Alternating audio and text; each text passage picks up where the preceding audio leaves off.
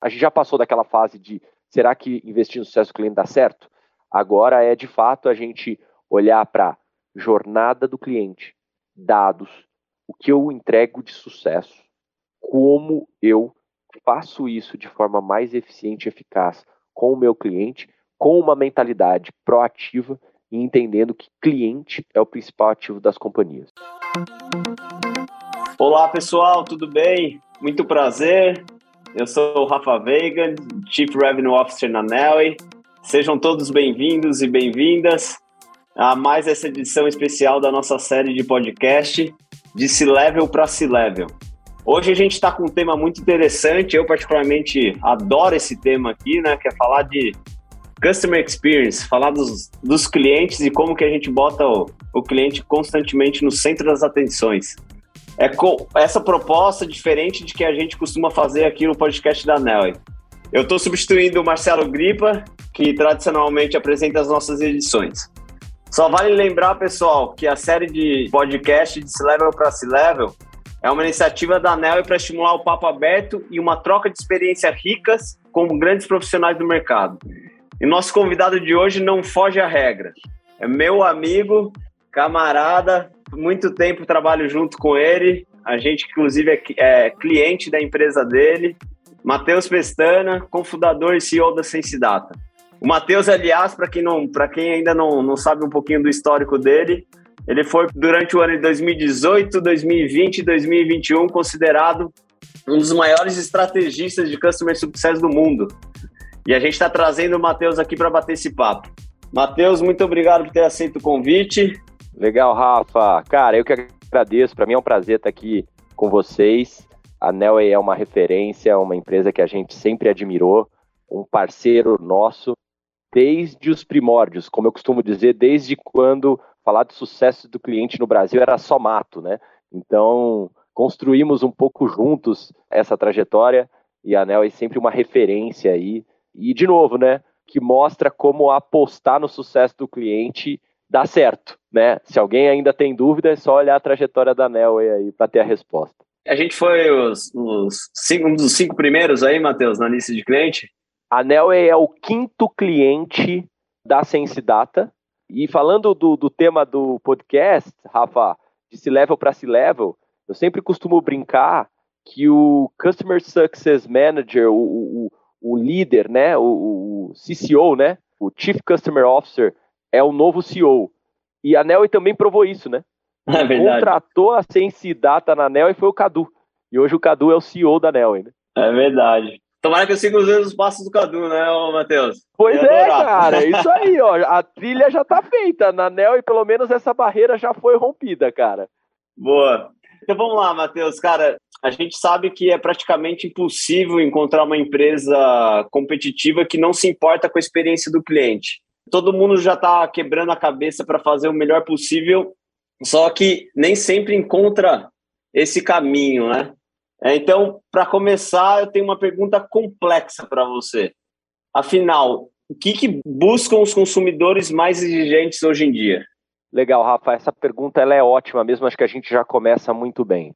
De fato, Rafa, as empresas mais inovadoras do mundo hoje, né? A gente vive dentro de um contexto de transformação digital e é incrível como a nossa rotina, o nosso comportamento de consumo, a forma como a gente interage com empresas, serviços e produtos foi transformada de forma incrível nos últimos cinco anos. E a gente fica imaginando os próximos cinco, né? Porque a velocidade dessa transformação e da inovação, ela está cada vez mais ampliada. E um dos motivos dela estar tá cada vez mais ampliada é que hoje as empresas conseguem, de forma muito rápida, transformar um serviço ou um produto através do digital. Né? Então a gente vê empresas tradicionais buscando isso e a gente vê as empresas nascentes, inovadoras, ditas startups, scale-ups, unicórnios, né? como a gente vê vários no Brasil, como é o caso da própria Nelway, que está dentro desse contexto de inovação e transformação. O que os clientes mais exigentes buscam hoje em dia, Rafa, eu gosto de dar uma, uma resposta mais pragmática, que eu acho que tem quatro itens que são muito importantes. primeiro deles, simplicidade. O nível mais alto da sofisticação é a simplicidade. Você transformar o complexo em simples ou um pouco mais simples faz com que você muitas vezes saia na frente e tenha um diferencial competitivo. Vamos pegar, por exemplo, aplicativos de delivery. Delivery era uma coisa que estava ali. Aplicativos de transporte estava ali. Mas o que, que um Uber ou um iFood fizeram? Eles simplificaram o processo usando o digital, usando a mobilidade, usando conceitos que estavam ali e eles juntaram as duas coisas para fazer mais simples. Né? Então, acho que esse é o primeiro ponto. Segundo ponto, os clientes buscam agilidade. Tempo se transformou no maior ativo de qualquer consumidor, qualquer pessoa hoje. E, de novo, você já pensou se um Uber ou se um iFood, para que você ativasse o serviço deles, você tivesse que ligar para um 0800, esperar numa URA, é, dar seu CPF, ou seja, fazer uma série de ações burocráticas, que em muitas indústrias isso ainda é natural? Quantos clientes teriam essas empresas? Então, segundo contexto aí, entra um pouco de agilidade. Acho que o terceiro contexto, muito forte, Rafa, personalização. E isso a gente vê muito em ação de marketing. Eu costumo dizer que é a ultra personalização em escala. Vamos pensar em um outro caso? Spotify. Eles conseguem, através de tecnologia, trabalho de dados, gerar uma experiência única para mais de 300 milhões de usuários no mundo, cara. E usuários que são completamente diferentes entre si. Estão em países diferentes, em culturas diferentes, com idades diferentes. Como é que eu consigo fazer isso? De novo, aí tem um uso intenso de tecnologia. E eu até dou o exemplo, né, para não ficar muito. Não, mas, mas como assim? Se você usa um Spotify da vida hoje, por exemplo, você vai ter acesso ao que a gente chama de Daily Mix. O que é o Daily Mix? É uma lista, ou são listas personalizadas, geradas a partir do teu contexto de uso, ou seja, aquilo que você já escutou e que você escuta no Spotify, associados a informações de cadastro seu, como idade, país, etc., onde ele vai construir listas personalizadas para você. Né? E tudo isso culmina no quarto item, que é experiência. As pessoas pagam mais por experiência. Então, uma experiência Disney, uma experiência Starbucks, uma experiência que você realmente olha para aquilo e fala: Uau, isso é diferente. Né? As pessoas pagam mais, elas engajam mais com as marcas que estão proporcionando uma experiência diferenciada. Então, para resumir a tua pergunta, os consumidores mais exigentes hoje em dia estão procurando simplicidade, agilidade, personalização, experiência, Rafa. E só pegando carona nessa resposta aí, o que, que você considera como uma boa prática para o sucesso do cliente? Rafa, eu acho que hoje o primeiro ponto que as empresas têm que entender é mudar um pouco o contexto de como ela lida o cliente. Rafa, eu acho que é o que a gente vê na Nelway desde o princípio, mas que não é comum em muitas empresas e talvez muitas pessoas que estejam escutando o nosso podcast hoje. Cliente é investimento. Cliente não é custo. Eu me lembro uma vez, já que o podcast é C-Level para C-Level, eu estava com o C-Level de uma grande companhia e ele estava me explanando um pouco de como era a estrutura dele de clientes, as coisas não estavam boas, ele tinha alguns indicadores ali que não estavam conseguindo tracionar, estava preocupado. E a gente estava tendo uma conversa como essa aqui para falar um pouco sobre ideias, né, a dinâmica do sucesso do cliente, ele queria conhecer um pouco mais, etc. E aí ele falou: Ah, Matheus, então hoje então, meu atendimento, aqui a minha estrutura de atendimento de clientes, ela é terceirizada e tal, né? Como é prática de mercado e tudo, pá, pá, pá, pá, pá. Falei, ah, legal, tudo bem e tal. Depois a gente passou por outras coisas e eu fiz uma pergunta para pegar o gancho. Né? Falei, meu amigo, geralmente o que você terceiriza numa empresa? Falei, ah, geralmente você terceiriza o que não é core. Falei, então por que você terceirizou teus clientes? Por que você terceirizou o atendimento dos teus clientes? Não é core? Cliente não é core.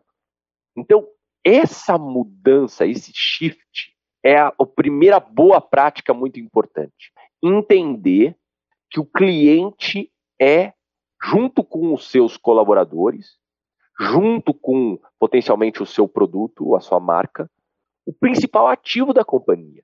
Ele não é uma coisa que está ali, vai sempre estar tá ali e não vai embora nunca. A partir desse princípio e desse entendimento, Rafa, é mudar o mindset. Então, se não é custo, é investimento. Se é investimento, eu não posso mais ser reativo na relação com o cliente. Eu preciso ser proativo. E os meus indicadores de gestão de clientes não são mais indicadores apenas de eficiência, eficácia e redução, mas são indicadores de sucesso. E eu deixo de olhar toda a área de operação de cliente como custo e passo a olhar como centro de receita. Acho que essa prática, cara, é a melhor. Daí a gente vai desdobrar uma série de ações táticas e operacionais, mas o estratégico está em cima desse é, é, é, dessa transformação de mentalidade e do shift de, de, cultura para com o cliente na companhia. Eu achei muito legal a, a, a tua visão ali de foco no cliente, no produto e nas pessoas, né? E não, e não é uma regrinha de ou, né? Hoje em dia, ainda mais no, ainda mais no contexto que a gente vive hoje em dia, não é mais uma regrinha de ou. Ou você cuida do cliente, ou você cuida das pessoas, ou você cuida do seu produto. A gente tem cada vez mais consumidores e empresas contratando serviços cada vez mais exigentes, né? Então é uma regrinha de E. Você precisa ter, você precisa focar na tua, na, na, nas suas pessoas, você precisa focar no seu produto e você precisa focar demais no seu cliente, né? É, Exato. É bem legal o, o contexto que, que você trouxe. Eu concordo muito com, com isso que você falou. Só para a gente complementar e deixar, deixar a conversa ainda mais rica, eu imagino que você deve ter alguns cases bem bacanas aí dentro de casa para poder compartilhar com quem está ouvindo. Principalmente, acho que, vamos dizer assim, o, o que fazer e o que não fazer quando, quando o assunto é cliente, só que na prática mesmo, né? Se, se você conseguir dar alguns cases aí interno, ou de alguma empresa que você passou, ou de algum cliente que você trabalhou, seria legal para o pessoal poder entender um pouquinho melhor, Matheus.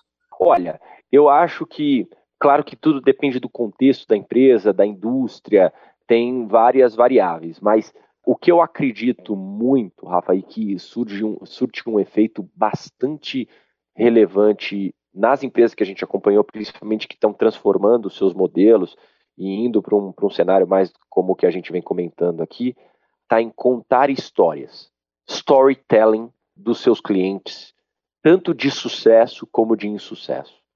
Nós somos aficionados por histórias, cara. A gente escuta história desde que a gente era muito, muito jovem, muito, muito pequeno. E isso é algo que toca a gente. Ela, ela, ela dispara gatilhos de transformação nas pessoas que a gente nem imagina. E eu vejo que quem utiliza bem esse storytelling, muitas vezes, para tirar, fazer um cliente deixar de ser um código, um número, um CNPJ, e passar a ser alguém que tinha uma missão, um interesse, eh, gera transformações incríveis. Então, o que fazer? Né? Conte histórias de sucesso. Conte histórias também do que não funciona. Talvez eu vou tentar fazer isso um pouco aqui, que vem de acordo com a tua pergunta. É, a gente tem um cliente que é uma grande operadora de saúde. Essa operadora usa a Sense Data exatamente para melhorar e ser mais proativa com os seus beneficiários. E recentemente, as empresas dessa indústria passaram por um desafio gigantesco. Essa empresa, por exemplo, usou dados, usou a nossa tecnologia para mapear na cidade de São Paulo, durante a pandemia, quais beneficiários dela, idosos, acima de 70 anos, ou seja, a faixa de risco-risco na pandemia, né, que moravam sozinhos. E ela estabeleceu uma dinâmica de acompanhamento remoto destes idosos semanal. Veja, você pode pensar, caramba, mas são pacientes, né, de alto custo, muito provavelmente com baixa margem, mas essa ação gerou um volume de mídia espontânea case, notícias e transformação que só isso paga a ação, entendeu? E de novo, eles estavam fazendo isso porque estava dentro da missão deles como empresa. E esse caso mostra o, o quanto eles estão dispostos a investir no cliente final. Por outro lado, você tem um caso do que não fazer, que você me perguntou. Não foque os seus esforços e a sua medição da gestão de clientes em uma única métrica, em uma única pergunta. Se você fizer isso e você falar, ah, agora eu vou transformar minha empresa, porque eu vou pegar uma métrica e vou jogar essa métrica para todos os meus executivos, e aí com isso eles vão sentir no bolso e a transformação vai acontecer, você está pensando errado. Eu vou dar um exemplo. Eu fui em uma concessionária, não vou falar a marca, e estava lá uma pergunta, que é a pergunta, a famosa pergunta do NPS, Net Promoter Score, muito usado para medição de satisfação de cliente, né, principalmente indicação de cliente, etc. Eu não vou ficar descrevendo e discorrendo sobre NPS aqui, mas para quem conhece, sabe que o NPS ele é uma medição de 0 a 10 na resposta que você dá, nos quais as notas 8, 9 e 10 classificam aquele cliente como promotor, perfeito? 6 e 7 é neutro e, a, e de 5 até 0, detrator, ok? Uh, e muitas empresas medem seus executivos, etc., por essa única métrica. Quando eu chego nessa concessionária, ele fala: dê aqui a sua opinião. 8 ruim, 9 mediano, 10 bom. Ou seja, perguntas e métricas podem ser distorcidas na ponta e você pode achar que está tudo muito bem e não está. E para quem conhece a prática, quando você vê isso, você vê uma clara fraude na tua frente daquela empresa em cima de uma dinâmica de gestão de clientes. Aquilo ali, para mim, que conheço a métrica, acabou com a credibilidade daquela concessionária. Eu ia fazer revisão na concessionária e fui embora. Falei, não, cara, não dá. Se o cara faz isso, como é que eu vou acreditar que ele falou que trocou uma peça se ele trocou ou não? Entendeu? Então eu acho que a gente tem que ser genuíno nas práticas que a gente implementa. Acho que pegando esse caso que você comentou, e bacana o exemplo que você deu, Matheus, quais outras métricas, na sua opinião, ele poderia estar utilizando também? A mesma, a mesma concessionária aí que você colocou o exemplo. Eu concordo com você, né? Não dá para olhar somente é, focar numa única métrica ou numa única pergunta para a gente avaliar o, a experiência que a gente tem dado para o cliente, né? Então, uhum. quais são as outras métricas ou outras perguntas que a gente pode fazer para entender se a gente está no caminho certo?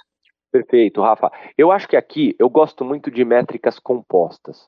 Relações com clientes são complexas e são difíceis, né? Tem vários aspectos. Então vamos pensar eu acho que tem um, um item que a gente trabalha muito quando a gente fala de Customer Success, que é a jornada do cliente, né? entender quais são os pontos, os touch points de interação que esse cliente vai ter comigo. Então, desde o momento que ele chegou, ele ligou para a concessionária para agendar uma revisão. Né? Com quem ele vai falar? Em quantos passos ele vai estar tá falando com essa pessoa? Em quanto tempo ele consegue agendar aquilo? Como ele vai ser relembrado ou vai ser confirmado de que ele tem que ir para lá naquele dia horário? Que dicas eu poderia enviar para ele para que ele pudesse chegar mais preparado, ó, verifique como é que tá barulho no seu carro, etc, etc, faça anotações, pequenos detalhes, Rafa, que às vezes fazem toda a diferença. Depois, ele vai chegar. Qual vai ser o primeiro touch dele? Eu já tenho alguém preparado com a listagem dos clientes que vão chegar naquele dia? Eu já não poderia ter uma TV, por exemplo, Rafael, seja muito bem-vindo à concessionária tal, estamos aqui. Ou seja, eu estou descrevendo boas práticas, né? Agora, como medições ao redor disso, seria qual foi o tempo para o primeiro atendimento? Quanto tempo ele esperou para fazer o check-in do automóvel na concessionária? Existia uma alternativa para que ele pudesse se deslocar novamente para o trabalho ou para casa a partir do momento que ele deixasse o, o automóvel ali? Isso foi oferecido para ele? Qual foi Uh, e o NPS pode entrar como uma dessas métricas. Legal. Entendeu? É, acho, uh, fico, desculpa cortar, mas acho que ficou, ficou claro que a importância da jornada do cliente, né, Matheus? Exato. Da exato. gente mapear muito bem a jornada do cliente e os pontos de interações de, da, que a gente, como empresa, tem com esse cliente. E é engraçado, né? Quando a gente fala nome cliente, dá a entender que esse cara já comprou ou consumiu algo nosso né? Só que, na uhum. verdade, o cliente, o nome cliente, né, a jornada do cliente, ela começa muito antes desse cara ser, de fato, cliente. Correto. Ele começa na, nas interações que a gente tem de, de, de publicidade, de marketing, nas ações que a gente tem de marketing, ele, ele passa muito pelo o como a gente aborda num trabalho de prospecção e que tipo, como que está sendo a experiência desse cliente no trabalho de prospecção ali, até de fato ele ser cliente mesmo e a gente ter uma jornada, talvez uma jornada que fique um pouquinho mais controlada, que a gente consegue ditar um pouquinho mais como é que ele vai é, seguir a trilha aqui dentro de casa, né, dentro da empresa. Eu acho engraçado esse termo quando a gente utiliza de jornada do cliente, porque muitas vezes as pessoas elas tendem a confundir e olhar o cliente somente quando o cliente está dentro de casa. Mas na verdade a gente tem que olhar para o cliente como como prospect, né? Antes mesmo dele, dele entrar para dentro de casa, dessa jornada aí. Bacana, Matheus. Legal, legal. Acho que é, quebrar a jornada e metrificar cada ponto dela é um ponto super relevante, né? Sem dúvida, Rafa. Eu lembro, acho que num, num papo que a gente teve, você disse que, que a experiência do cliente vai muito além de, de evitar a perda dele, né? Porque tem a ver com, com o crescimento da empresa, da eficiência e a mentalidade orientada a dados. Como é que a gente pode transformar essa sua fala aí em prática dentro das empresas? Legal, Rafa. Esse ponto ele é importante porque muitas vezes quando eu dou palestras e falo sobre gestão do sucesso do cliente, eu preciso chegar nesse momento que a gente está agora para não ser confundido, né? Todo mundo fala assim, pô, Matheus, mas espera aí, se eu for fazer tudo que você está me falando para fazer, fica inviável a minha operação, porque você está me dizendo que eu tenho que fazer tudo pelo cliente e tal. O contexto não é esse, o contexto é como a gente transforma a nossa dinâmica de gestão de clientes para uma gestão para o sucesso do cliente e faz isso de forma eficiente. E aí eu acho que o contexto de trazer insights, trazer análises e entender como está o meu cliente hoje. Ou seja, essa metrificação da jornada que a gente acabou de colocar, Rafa, é exatamente para nos ajudar a entender o que está bom e o que está ruim na jornada e quais clientes estão indo bem e quais não estão indo bem. E como eu consigo atuar com priorização naqueles que não estão bem. Você não precisa falar com todos os teus clientes todo mês. Você precisa interagir com aqueles clientes que não estão conseguindo extrair o valor do teu serviço ou do teu produto e, por consequência, muito provavelmente não estão vendo retorno em cima daquele investimento. Se a gestão é para o sucesso, é para levar o cliente para o sucesso, é, você precisa focar muito e priorizar aqueles clientes nos quais isso não está acontecendo.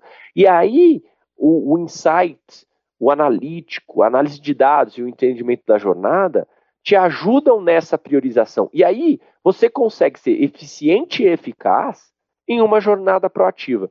Eu acho que o diferencial está aí. Essa pergunta que você me fez, ela é muito importante, porque não é, de novo, fazer tudo pelo cliente, mimar o cliente, falar sim para tudo.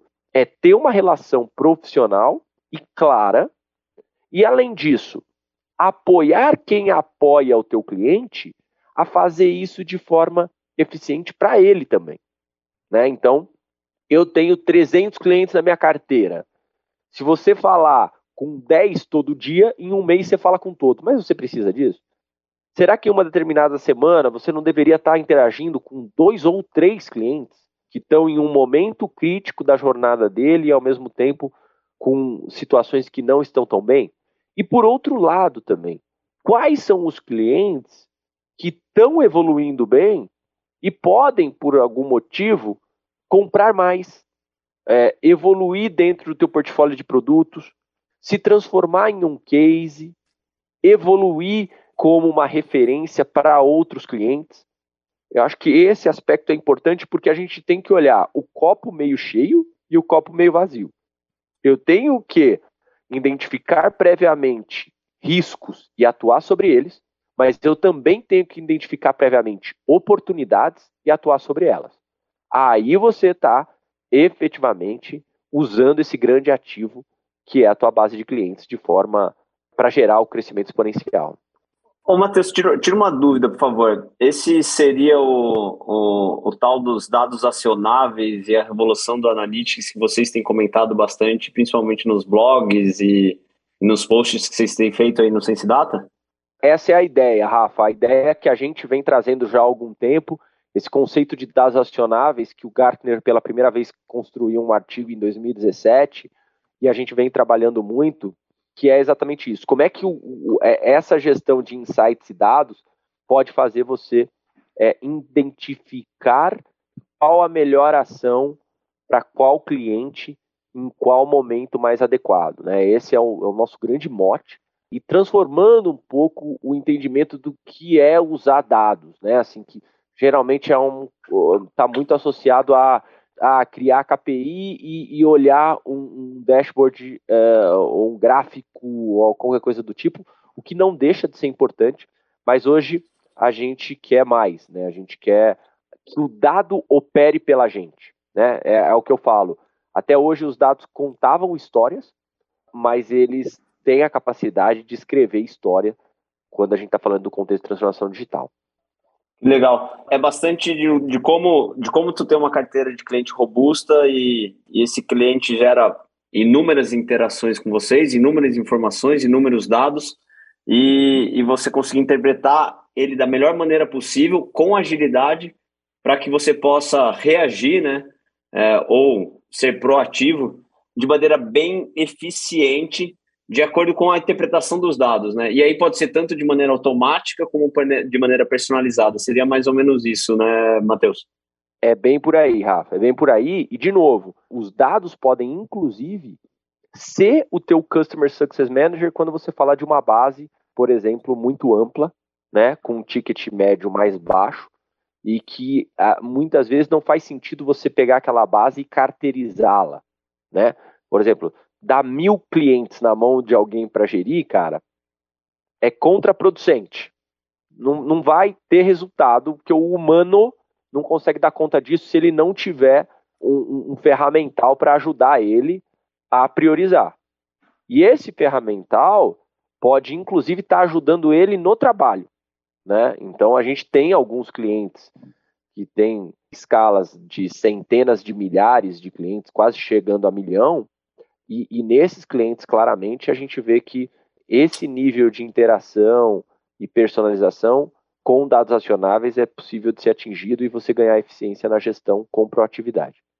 Matheus, para a gente finalizar, eu gostaria que você desse algumas dicas para as pessoas que, que, que, estão ouvindo a gente. Quais são os caminhos que as lideranças da área precisam trilhar para evoluir continuamente nesse mercado? Olha, Rafa, eu acho que, de novo, primeiro é entender que cada vez mais cliente é um dos principais ativos da sua empresa e você precisa ter estratégias claras e isso tem que ser core dentro da tua operação. A Bessemer Ventures, que é um dos principais investidores do Vale do Silício, cara, assim, com track record impressionante aí de investimentos de PayPal, a Uber, a Airbnb, a Netflix, os caras são e também são o rei do SaaS, né, do Software as a Service, que é um modelo de negócio onde a Nel está inserida, a Sense Data também, né, a gente está vendo várias empresas de inovação no Brasil dentro desse contexto.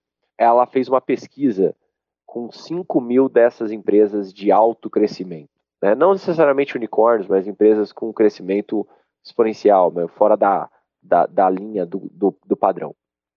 E o que ela identificou, por incrível que pareça, nessa pesquisa é que essas empresas, o grande diferencial delas em termos de prática, quando eles olhavam para a média, não estava necessariamente no nível de aquisição de clientes. Ou seja, elas não eram outliers necessariamente no nível de aquisição, elas eram muito boas. Mas onde elas eram outliers era no lifetime value do cliente. Era na capacidade de perder menos e de aqueles clientes que estavam ali crescerem dentro da empresa. Essas, as principais empresas de alto crescimento, que se transformaram em unicórnios, que cresceram de forma surreal, o grande diferencial delas estava na gestão do sucesso do cliente, não necessariamente na aquisição. Elas eram boas de aquisição, mas elas eram extraordinárias em sucesso, retenção e expansão de clientes. Então, de novo, como eu disse no começo, né, Rafa?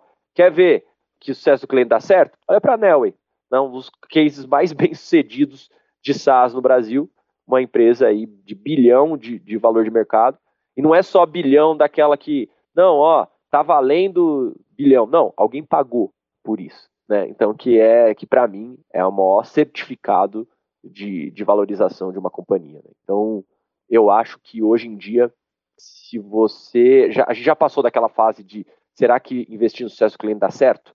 Agora é de fato a gente olhar para jornada do cliente, dados, o que eu entrego de sucesso, como eu faço isso de forma mais eficiente e eficaz com o meu cliente, com uma mentalidade proativa e entendendo que cliente é o principal ativo das companhias. Né? Para fechar, só para ter uma ideia, a gente fala muito hoje sobre a guerra dos super apps, né? Quem vai dominar isso? Ah, é Rappi, ah, é iFood, ah, é Magalu. A grande questão é que se você for olhar que essa guerra é uma guerra pelo cliente. Né? No fundo, no fundo, o super app é o cara que tem o maior número de usuários engajados, não cadastrados, né? Mas engajados ali dentro, onde você começa a oferecer um nível de volume de serviço, né? De uma corrida de transporte a uma entrega de, de comida, a uma carteira digital, a um cartão de crédito, a um crediário, a um, um financiamento imobiliário, tudo dentro de um, de um único aplicativo, mas para que isso consiga ser real, você precisa de cliente, né? Não tem, não tem outro caminho. Legal, Matheus. Cara, queria agradecer demais o bate-papo. Toda vez que eu converso com você, é extremamente enriquecedor. E, e, deixa cada vez mais claro, né? Eu, eu, o meu propósito aqui dentro da empresa. Eu, eu falo para o Cadu aqui, falando, tem um propósito, cara, colocar o, sem, o cliente sempre no centro das, das atenções aqui dentro da empresa. Né? É isso que a gente faz ah. constantemente. A briga que a gente tem é colocar o cliente sempre no centro da atenção. Bom quando a gente tem pessoas de cliente por perto, né? É, então, o Cadu era uma pessoa de cliente até, até outro dia. Uhum. É, você, aí dentro da Sensidata também, deve ser muito bom para o guia ali, para as pessoas que estão do seu lado, saber que, saber que tem uma pessoa de cliente liderando uhum. a empresa, facilita bastante o caminho. Mas acho que, eu, acho que dos principais insights que eu tiro da nossa conversa de hoje, né, e a gente sempre tira muito insight, tá no. Vou reforçar ali aquela regrinha do E, né? Então, colocamos as, os clientes sempre, na, sempre no centro das, da, das atenções, olhando com, com, com, muito carinho as nossas pessoas que desenvolvem os nossos produtos, né, cara? Porque esses três, esses três aí que fazem com que, que a empresa de fato fique de pé, né? Sem esse tripé aí, fica um pouquinho difícil de tocar o negócio. A tua definição... Mais uma vez, muito obrigado aí, viu, Matheus? Eu que agradeço, Rafa, e a tua definição é perfeita, cara. Para qualquer empresa dentro de um contexto digital, o tripé produto, pessoas e clientes tem que estar tá equilibrado, cara. Se um deles estiver menor, os outros dois caem junto. É realmente um tripé para manter a empresa estável e crescendo ao longo do tempo. Valeu, Matheus. Obrigado. Assim, é, a gente fica por aqui com essa edição especial que teve a participação do Matheus Pestana, cofundador e CEO da Sensidata. Em breve teremos mais episódios da série especial de C-Level para C-Level, com outros nomes de peso do mercado. Valeu, Matheus, mais uma vez, e também a você que nos acompanhou até aqui. Até a próxima. Tchau, tchau.